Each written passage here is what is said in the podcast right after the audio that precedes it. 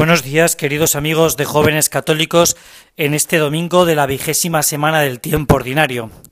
Ya se ven algunos carteles en España en el que nos invitan a la vuelta al cole. Y tú podrías preguntarte, ¿y a qué viene esto con el Evangelio del día de hoy? Pues parece que no, pero tiene bastante que ver.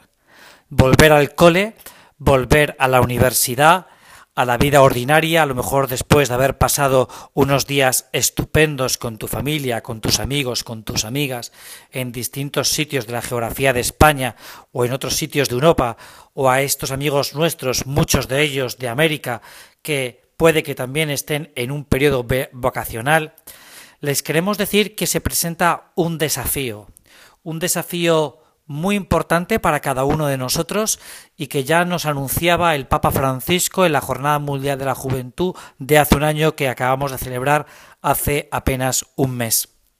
El no quedarse apoltronados en el sillón, sino salir a las calles y querer cambiar este mundo nuestro que es el gran desafío. Y ahí está el Evangelio del día de hoy.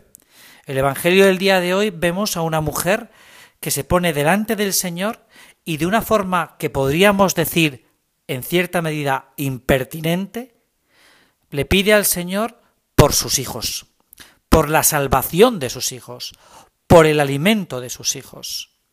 Y ahí es donde tú y yo tenemos que aprender una cosa.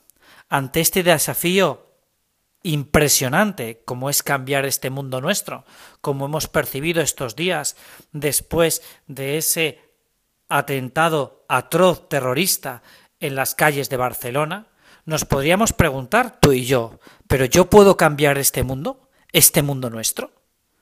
La respuesta la tenemos en el Evangelio de hoy, siendo como esta mujer, siendo inoportunos con el Señor por la salvación de las almas. Es decir, yo importuno a Dios cuando rezo, de una forma que el Señor podríamos decir que se sienta un poco, si se puede decir así, zaherido, zaherido por nuestra impertinencia. O por el contrario, nuestra petición es una petición un poco rutinaria en la oración. Mira, los pastorcillos de Fátima nos enseñan mucho sobre esto, ahora que estamos pues celebrando el aniversario de las apariciones de la Virgen en este mes de mayo, en este mes de agosto, pues es la aparición de unos días más tarde porque son apresados y no pueden estar el 13 de agosto. Nosotros tenemos ese importunar al Señor por los pecados de los hombres.